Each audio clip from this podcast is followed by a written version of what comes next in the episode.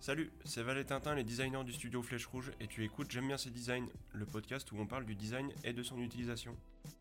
On a envie de, parler de l'usager de manière générale, puisque en tant que designer, c'est un, grand sujet. On, parle souvent de, démarches user-centriques ou, euh, ou de démarches empathiques, donc on, aimerait bien discuter de tout ça. Donc Val, toi, dans un premier temps, euh, voilà, qu'est-ce que tu penses euh, de la place de l'usager dans la démarche de design?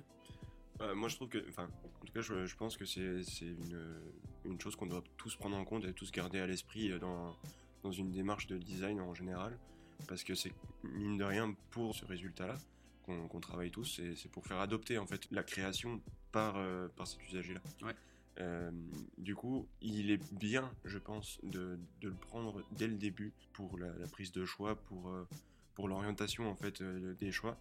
Euh, néanmoins, il faut pas en abuser non plus pour pas que le projet soit trop euh, stérile, trop je veux plaire à tout le monde et au final pas assez ciblé sur, sur, sur une tranche de bah, d'usagers qu'on aura défini en amont. Mm. J'aime bien ce que tu as dit un petit peu, un peu floué dans ta phrase. Là, c'est accepté par l'usager. Trouve que c'est la notion euh, clé, la manière dont on doit envisager l'usager. Selon les métiers, on va parler de cible, on va parler de consommateur, on va parler De clients en général. de clients en général, on va parler de gens. Voilà, parce que avant tout, c'est des, c'est des- des humains avant d'être des, des objectifs à atteindre. Et je pense que le mot-clé euh, que tu as utilisé, c'est vraiment le mot accepté par l'usager et pas fait à partir de l'usager. Pourquoi est-ce que j'en j'en arrive là? C'est parce que deux grands bonhommes, un jour, qui ont dit des choses euh, très intelligentes. À euh, deux époques différentes. à deux époques différentes et pourtant ça fait totalement sens et du coup on peut considérer que c'est une constante finalement. Ça peut être une constante, après faut remettre dans les, faut remettre dans les époques évidemment, Mm. parce qu'à l'époque de Henry Ford justement, la citation que tu vas sortir, c'était une époque où on se souciait pas trop euh, de, de l'usager final, on avait une solution pour tout le monde qui répondait à un gros besoin, Mm. et du coup je te laisse euh, sortir la, Bon, après, juste avant de donner ces deux phrases, les deux ont été finalement, euh, tu me dis si je me trompe, hein, ont été sortis durant des révolutions industrielles. Ouais. Donc est-ce que finalement ça c'est pas aussi ça le dénominateur commun? Est-ce que c'était pendant ou c'est ça qui a amorcé les révolutions? Ouais. Bon, en tout cas, Henry Ford, il a dit, et tu me dis si, si je si je si j'écorche la phrase, euh, il a dit euh, si j'avais demandé à mes clients ce qu'ils voulaient, j'aurais fait des chevaux plus rapides. C'est exactement ça. Et euh, Steve Jobs, à une autre grande époque, a dit si les gens ne savent pas ce qu'ils veulent avant qu'on leur ait mis dans les mains. Exactement. Donc euh, à partir de là, voilà, c'est l'idée, c'est si on se base sur l'usager pour définir la création, pour définir l'innovation, euh, est-ce qu'on se fourvoie pas et finalement est-ce qu'on en arrive au point de ne pas innover à proprement parler? En fait, ces deux créateurs-là, à leur époque, euh, voulaient révolutionner le monde. Mm. Et d'ailleurs, ça a bien réussi parce qu'on en parle encore aujourd'hui. Et c'est encore des exemples dans la, dans la création, dans la gestion de, de- de business en général. Euh, pour autant, c'est des mecs qui ne- qui n'ont pas ciblé en fait une, tranche de personnes, comme je le disais au début du podcast, mais, euh, mais qui ont voulu parler à tout le monde. Donc à ce moment-là, oui, effectivement, ce genre de démarche peut marcher. Par contre, euh, si on, on- veut rentrer un peu plus dans le cœur des gens avec, avec des choses beaucoup plus personnelles, des créations beaucoup plus personnelles, là on est obligé par contre de, de, bah voilà, de prendre en compte euh, ce, que le, ce que le client final voudra, de savoir pourquoi il le voudra, de comment on peut faire pour qu'il pour qu'il le veuille en fait. En fait, on ne doit plus non seulement prendre en compte l'utilisateur final, on doit prendre en compte en fait une tendance, une, une évolution de l'homme. Mm. Là, on rentre après dans des trucs un peu plus anthropologiques, où euh, ces mecs-là n'étaient pas forcément anthropologues, ils étaient euh, considérés comme des visionnaires, mais ils avaient cette, cette vision du monde qui faisait que bah, ils arrivaient à percevoir justement les, tendances et à créer des choses en fonction et, c'était voilà ce qu'on considère encore comme des génies quoi. Après, euh, quand tu parles d'innovation, euh, est-ce que je sais pas si c'est la définition même de l'innovation parce que c'est quelque chose qui est quand même très compliqué à définir. Euh, mais l'une des métriques de base de l'innovation, c'est peut-être cette volonté de changer le monde parce que sinon, il y a... je, je sais pas si on peut parler d'innovation s'il n'y a pas de, de rupture en fait. Non, au final, non. Puis, euh, et, et puis les gens, enfin, les gens en général, parce que c'est eux qu'on veut atteindre dans les projets, trouvent les choses innovantes quand pour eux il y a une rupture. En fait. Mm. Même si c'en est pas une à, à- à l'échelle mondiale euh, ou historique, Oui. si dans leur quotidien, dans leur euh, connaissance, c'en est une, ils vont parler d'innovation. Et nous, en tant que designer, on, on a justement peut-être ce biais aussi professionnel qui fait que étant donné qu'on doit faire de la veille sur les sujets sur lesquels on travaille, on a, on a vite fait, puis encore que on sait pas tout, mais on a vite fait de bah, d'avoir beaucoup de connaissances par rapport au sujet là. Et du coup, considérer beaucoup de choses comme étant des innovations. bah non, justement, de considérer beaucoup de choses choses comme comme- acquises comme acquises, et, et normales. Et euh, de fait, de vouloir toucher ce, ce mot innovation dans notre tête, parce qu'au final, on est tous des êtres humains, peu Mm. importe ce qu'on fait, on va vouloir créer une rupture quelque part dans un domaine, mais au final, on aura tellement conscience des autres choses qui sont en train de se faire que bah, on doit se placer la barre tout le temps haute si on veut vraiment faire de la rupture à chaque fois. Ouais. Donc c'est c'est le truc un peu, un peu biaisé, je trouve, du métier du designer. C'est on, on est fatalement on est obligé de, de faire de la veille tout le temps, de se renseigner sur ce qui va se passer, sur les tendances sociétales, environnementales, euh, voilà, de, de, de tout ce qui se passe. Et ouais, on, on est obligé de se mettre la barre haute. Et au final, pour qui, pourquoi, Mm. est-ce que c'est vraiment utile? Dans, après, dans l'innovation, il y a toujours trois phases, grosso modo. Mm. Tu as la phase de peur, de méfiance. Ensuite, tu as la phase d'acceptation. Et après, tu as la phase bah, de norme. Mm. Euh, pour que, pour que l'innovation elle en soit là, il faut forcément que l'idée initiale qui motive l'innovation ne soit pas basée sur un consensus euh, d'usagers. C'est pas possible puisque les gens ne savent pas. Euh, ils n'ont pas les choses, ils n'ont pas la, la chose entre les mains. Comment tu veux qu'ils sachent qu'ils en ont besoin? Justement, euh, c'est là, que c'est un, peu, euh, un peu biaisé aussi euh, dans les études qu'on peut mener. Le- la plupart du temps, les projets sont réfléchis en se basant sur des questions Mm. qu'on pose à, à des gens qui sont potentiellement notre cible. Euh, D'ailleurs, euh, on définit notre cible en ayant questionné plus ou moins les différentes euh, tranches de cibles qu'on aura pu définir. Et en fonction de ça, on va leur poser des questions. Mm, mm. Et la plupart du temps, étant donné que les gens ne savent pas ce qu'ils veulent concrètement, comment on peut leur poser des questions et être sûr qu'ils vont y répondre de manière à euh, exprimer leurs besoins correctement Mm. Parce que parce qu'ils ont une vision qui est qui est beaucoup plus euh, resserrée que ce qu'on aimerait qu'ils aient au final dans les questions qu'on pose. Le, le but en gros, c'est plus d'observer que de questionner. En tant que designer, c'est la première chose qu'on considère comme étant euh, importante. C'est puissant. Euh, c'est puissant parce que d'une part, on s'affranchit justement de la langue de bois euh, des, des usagers, on va dire, peut-être de leur incapacité à reconnaître que telle ou telle chose est mauvaise ou telle ou telle chose est bonne, ou en tout cas, on s'affranchit de tous leurs biais cognitifs en les observant. On, on est en face bah, de, la, de la vérité de leur usage et de leur comportement. Et finalement, voilà, avoir une idée, c'est pas poser la question aux gens, c'est avoir fait une observation et avoir fait une remarque, pas forcément euh, dans le style de vie, mais ça peut aussi être dans la société de manière générale, ou dans la nature, ou dans l'environnement, tout cas d'avoir fait une observation et d'avoir envie de la mettre en place parce qu'on est convaincu qu'elle va changer les choses ou qu'elle va apporter un meilleur mode de vie, euh, un meilleur confort à l'usager. Le boulot du designer là-dedans, bon, si le designer est un créatif, euh, créa- enfin, c'est-à-dire un créateur, euh, son boulot c'est d'avoir l'idée, mais si son boulot, si s'il intervient pas au moment d'avoir l'idée, qu'il intervient plus tard, que c'est un entrepreneur qui a une idée et que le designer il doit intervenir en cours de route pour l'accompagner. Moi je pense que son boulot, c'est quelque chose que je trouve euh, finalement très logique. Son boulot, c'est de rendre l'idée, de rendre l'innovation acceptable en fait par le par l'usager. Parce que Bah, comme ouais. on l'a dit, euh, il est comme on l'a dit, il est bloqué par euh, il va avoir ce, ce, ce phénomène de peur Acceptable et cohérent surtout. acceptable et cohérent vis-à-vis de ses usages. Ouais. Et euh, finalement, ça se résume à l'équation toute bête dont on parle déjà depuis un, un petit bout de temps entre nous, IVP supérieur à R, en fait. Mais tu peux peut-être la détailler du Ouais, coup. justement, c'est- l'idée. En gros, c'est une équation qui définit la capacité d'une idée ou d'un produit, d'un service, en tout cas d'un concept, à être mise sur le marché. Et je pense que le boulot du designer, son, son rôle, c'est de résoudre cette équation, de manière générale.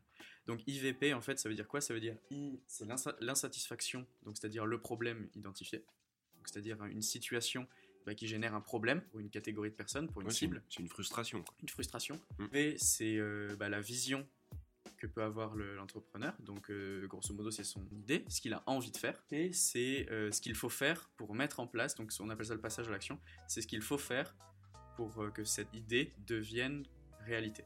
Mhm. Et si chaque, chaque métrique, on peut la chiffrer de, de 0 à 10 par exemple, Mhm. le but c'est que cette équation soit supérieure, donc cette, cette multiplication soit supérieure à euh, la notion de résistance. La notion de résistance, c'est l'incapacité de l'usager à être en capacité d'appréhender la solution.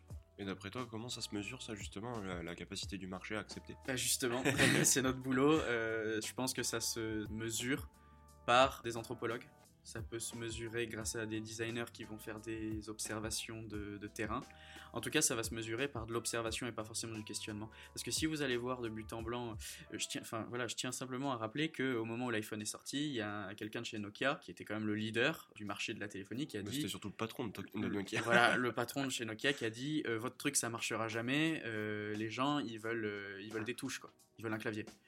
BlackBerry était d'accord avec ça, il paraît. BlackBerry était sacrément d'accord avec ça, il paraît, et, euh, et on a vu ce que ça a donné aujourd'hui. euh, aujourd'hui, on sait ce que, ce que ça a donné. Donc, allez voir les experts et allez voir, surtout, allez voir les experts à ce stade-là. Je ne suis pas certain que ce soit, en tout cas, pour leur demander leur avis. Euh, ils ont un positionnement très tranché, ils ont potentiellement des intérêts, donc euh, forcément ils vont pas avoir un regard objectif sur la situation. Euh, et aller voir des usagers qui ont un produit entre les mains qui sont certainement payés très cher, ou en tout cas où ils ont investi, où ils ont cru en l'utilité du produit, et leur dire ton truc, je suis pas certain que ce soit bon, moi je te propose autre chose, il y a aussi un biais qui va exister. Finalement, le seul moyen qu'on a aujourd'hui pour avoir un retour objectif, c'est juste de pas poser de questions Ouais. et de regarder. Ça me fait penser à une histoire euh, de- du coup de l'iPhone, là, justement. À l'époque du, de l'iPhone 4S, je venais de l'avoir, justement, je crois. Donc j'avais ramené à la maison. euh, je suis pas sûr que j'étais pas le seul à avoir un, un iPhone à la maison à ce moment-là. Et euh, quand j'ai montré à tout le monde, mon, euh, je crois que c'était mon frère qui m'avait dit ça. Qu'est-ce qu'ils vont bien pouvoir faire de plus que ça après? Effectivement, si on demande à quelqu'un qu'est-ce qu'il vous faut de plus, c'est sûr qu'ils vont dire bah rien, j'ai tout là Mm. à la limite. Et, euh, et ça, c'est quelque chose dont, dont- dont- dont on s'est rendu compte. Les vraies réponses, elles se trouvent pas dans les questions qu'on pose, mais elles se posent dans les problèmes qu'on demande Mm. euh, de, de- C'est-à-dire qu'on va pas demander à quelqu'un s'il aime bien euh, ou si- s'il aimerait bien ou quoi, parce que forcément, bah, il va pas se rendre compte. Par contre, si on lui dit quel est ton plus gros problème, et ben là, il va commencer à cogiter. Ah ouais, c'est vrai que le matin, ça me saoule quand il se passe ça. Mm. C'est vrai qu'à 10h, il se passe tout le temps ça, ce serait bien euh, qu'il y ait une solution à ce problème. Il y a, voilà, il y a, il y a un fait euh, pour nous, c'est ne parlez pas de votre idée à l'usager tant, Ouais. qu'elle n'est- tant que vous ne pouvez pas lui mettre entre les mains. Ouais. Voilà, c'est, il peut, c'est, c'est- finalement c'est la phrase de Steve Jobs, ils ne peuvent pas se rendre compte de ce que vous proposez tant que vous leur avez pas mis entre les mains. Donc tant que vous n'êtes pas en capacité de le faire, et ne leur donnez rien, et, euh, et- et- et soyez plus là pour les observer et comprendre leurs enjeux que réellement pour leur poser des questions. Euh, ouais, et si je te proposais ça, qu'est-ce que t'en penserais? Bah très souvent vous allez avoir un oui, pourquoi pas parce que la personne en face de vous veut pas vous blesser et parce que la personne en face de vous ne sait pas du tout de quoi vous lui parlez. Elle est pas dans votre tête. Il y a un grand philosophe qui s'appelle Oussama Hamar qui a dit un jour Euh, Les gens diront toujours oui, oui pour votre projet. Par contre, tant qu'ils n'ont pas acheté, Ça votre projet grand-chose. vaut rien. Mm. Le jour où quelqu'un met au moins un euro dans votre projet, ça veut dire qu'il y a un intérêt. Mm. Et, c'est con, hein, mais euh, c'est c'est un truc qui, qui manque, je trouve, à, certains, euh, à certaines personnes qui développent un projet. C'est qu'ils sont persuadés qu'ils vont révolutionner le monde, ils sont persuadés que leur idée c'est la meilleure de toutes. Mais par contre, ils sont pas sûrs que les gens pourraient l'acheter au final. Et il n'y a rien de tel pour tester une idée que de faire un MVP. Donc c'est le, le produit minimum viable Mm. pour euh, bah, demander aux gens, voilà, est-ce que tu l'achèterais? Oui, bon bah à ce moment-là, dis-moi. Mm. Effectivement. Mais ça me fait relever aussi hein, autre chose, tout ça, c'est que euh, on peut pas se baser sur, euh, sur des questions ou des besoins que les usagers euh, feront ressortir euh, à un instant T. Il y a un truc qui est hyper important quand on, quand on monte un projet, qu'on a une idée, qu'on veut créer un concept et tout ça, c'est le scénario d'usage en général. C'est-à-dire que si vous, vous, interviewez quelqu'un dans la rue et que vous lui dites comment ça va le matin pour se lever, je dis ça parce que j'ai fait un projet sur le sommeil il y, a, y a- quelques, y a quelques temps. Bref, c'est le, premier, premier exemple qui me, qui me vient. Mais qu'est-ce qui vous arrive le matin quand vous vous levez? Est-ce que vous avez un problème ou quoi? La personne va très souvent en général dire euh, non, en vrai ça va, euh, c'est le moment. Par contre, si vous allez avec elle, bon, ça fait un peu psychopathe, mais il y a des moyens, il y a des un designer, c'est pas seulement un créateur de solutions, c'est un créateur d'outils avant tout. Mm. Et il y a des outils qui peuvent être créés pour justement analyser et observer les scénarios des utilisateurs Mm. potentiels pour justement trouver en fait le vrai fond du problème qu'ils peuvent rencontrer dans leur, euh, Ouais. dans leur quotidien en fait. Parce qu'il il- ouais, il, il peut, euh, il peut se passer une journée sans problème et si vous tombez sur cette journée-là au moment où vous allez euh, poser la question à quelqu'un, vous aurez jamais aucun problème à résoudre. Et c'est c'est ultra puissant. Et, et quand, on a, quand on a compris ça, qu'on soit designer ou, ou juste créateur, juste entre guillemets évidemment, mais euh, qu'on soit entrepreneur, designer, euh, chef de projet, qu'on a envie de, de monter un n'importe quel projet, c'est dans le scénario qu'est-ce qui coince? Mm. On répare pas une chose qui est statique, on répare une chose quand euh, on a vu qu'il y a un problème lorsqu'elle marche. quoi. Moi, l'usager, je le, je l'appréhende par une phrase toute bête que j'ai que j'ai entendue qui, et que, que depuis j'ai toujours gardé en j'ai toujours gardé en tête. C'est euh, tu es né avec deux yeux, deux oreilles et une bouche. Alors utilise-les dans cet ordre et dans cette proportion-là. Finalement, euh, c'est hyper logique. Tu commences par observer. Ensuite, une fois que tu as observé des choses, pour les vérifier, tu écoutes. Et potentiellement, une fois que tu as ces données-là, tu vas essayer de les confronter à ton usager en lui parlant. Mais tant que tu n'as pas observé et que tu n'as pas écouté, c'est pas la peine de, de lui, de, lui, de lui parler, puisque de toute manière, tu n'as pas grand chose d'intéressant à lui raconter. Mm. Donc, ouais, c'est- vraiment dans cet ordre-là, moi, que, que, que je pense qu'il est intéressant d'appréhender l'usager, de mettre en place des outils qui permettent de faire ça dans cet ordre-là. Un truc qui marche très bien pour, les, pour illustrer un scénario d'usage, c'est euh, une grande bande de craft et beaucoup de post-it. Mm. on, on bosse, euh, on bosse pas mal là-dessus et euh, Bah, c'est des bons outils. Ouais, ça, ça fait, ça fait très cliché, et puis entre designers, euh, souvent on se charrie, on se charrie là-dessus, sur, euh, et puis sur le fait que les, les méthodologies de design thinking et toutes ces, toutes ces, ces choses-là un peu standardisées, on, on prônait l'usage euh, ben, du post-it, de, de la pâte à modeler, des Lego, de tous ces outils-là. Le, le problème avec ces outils, et, et c'est pas de les utiliser. Le problème, c'est de les utiliser de manière euh, linéaire, standardisée, sans savoir pourquoi on le fait, et juste parce que dans une méthodologie, c'est c'est pas des, des cases à cocher. En revanche, nous, on, on en reparlera très certainement dans un autre podcast, on aime beaucoup le, le matériel. On est très très peu euh, numérisé, on va dire. et ça nous permet d'avoir une vision plus globale et plus rapide, euh, finalement, de, de, de la situation et de l'étude qu'on est en train de faire. Mais bon, on en reparlera, euh, c'est un autre sujet. Bah après, vous pouvez nous suivre sur, euh, sur les réseaux, sur Insta et Facebook pour euh, justement voir un peu comment, bah, comment on gère les projets, comment on a aménagé notre bureau.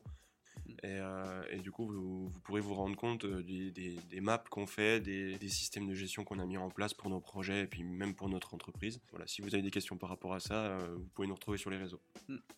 Et il y a juste un, un dernier petit point, c'est le point polémique, on va dire, du podcast, et puis je pense que je pense qu'on aura, on aura fait le tour. La notion d'empathie, t'en penses quoi? Oh là, tu veux vraiment conclure là-dessus ou on fait un sujet plus tôt? Non, non, c'est rigolo de conclure là-dessus. L'empathie, c'est un vaste sujet en vrai, parce que, comme on disait tout à l'heure, ça a été une mode euh, de, de prôner l'empathie dans tous les projets.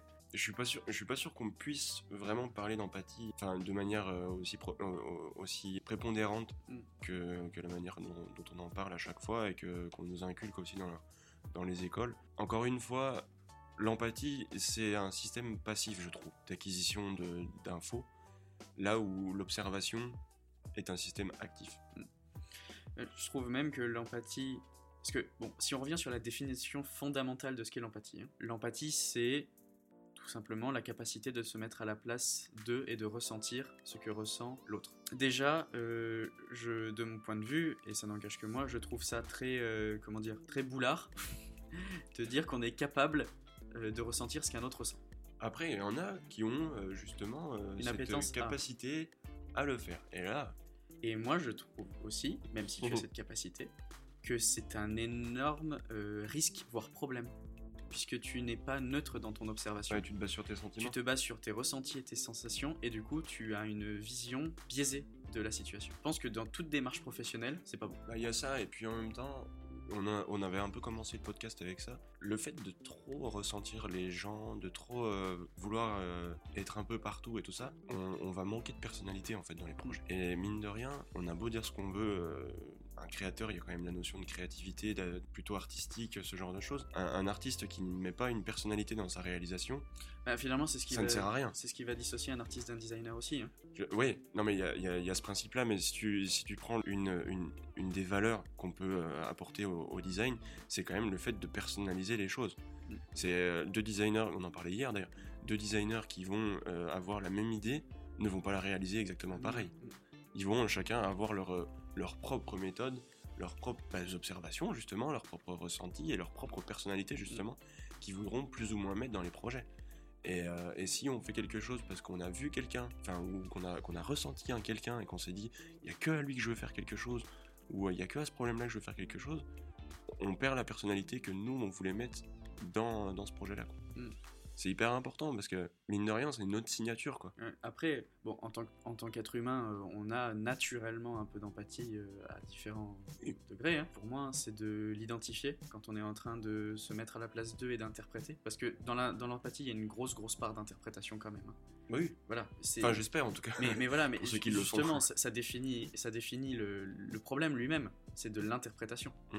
À aucun moment, quelqu'un peut dire je suis hyper empathique, mais ça se trouve, il se plante intégralement sur sa vision de ce que ressent la personne en face de lui. Je pense que ce qui est important, c'est d'identifier quand on interprète, de prendre ces informations-là parce qu'elles sont intéressantes, parce qu'elles sont significatives de quelque chose, de les mettre de côté, mais d'être en capacité de les isoler de l'observation concrète. S'il y a des points de friction entre ces notions interprétées et ces notions observées, il y a peut-être des choses à faire. Mais euh, c'est plus du domaine, en fait, finalement, l'empathie est plus du domaine de l'intuition que de l'observation scientifique qui, qui peut être faite par, euh, bah, par l'étude de terrain. C'est un outil. Voilà, c'est On peut pas se baser là-dessus, mais c'est un un, outil, qui on- nous permet de faire une moyenne avec le reste. C'est ça. Et, et le, moi, ce que je reproche à ces personnes qui prônent l'empathie comme étant la valeur centrale du designer, c'est qu'on, comme on l'a dit, le designer est un créateur d'outils et quelqu'un qui est capable de jongler entre un petit peu d'anthropologie, un petit peu de marketing, un petit peu d'ingénierie, un petit peu de graphisme, un petit peu d'art. Le résumé à ça, je trouve que c'est du coup finalement lui attribuer une place et lui, lui inculquer au, client pourrait faire appel au designer euh, de la méfiance vis-à-vis de sa on va dire de son de, de la justesse de son Oui. de son De l'ouverture qu'il pourrait avoir. voilà de, son, de, de sa, de sa proposition. Voilà, le designer peut être empathique, comme il peut être totalement, euh, je sais pas si ça se dit apathique, mais je pense que Je que crois que c'est ça le mot. Euh, je pense que ni l'un ni l'autre n'est mauvais. Ça veut juste dire qu'il pourra pas baser son intuition là-dessus. Mm. Euh, J'en connais hein, des designers qui, qui vont te dire très clairement je n'aime pas les gens. Mais c'est ce qui leur permet de les observer euh, de manière totalement impartiale Elle est critique en même temps. et critique. Et, et d'autres personnes qui vont dire j'adore euh, les gens, etc. Et qui, du coup, à contrario, vont être hyper impliqués et vont baser très fortement leur, euh, leur étude et leur design sur cette intuition. Ce qui n'est pas forcément mauvais, mais il faut, voilà, faut le savoir. J'aime bien ces designs, c'est fini pour aujourd'hui. Merci de nous avoir écoutés. Pense à liker pour nous soutenir et n'oublie pas de t'abonner pour ne pas manquer nos prochaines émissions. À la prochaine!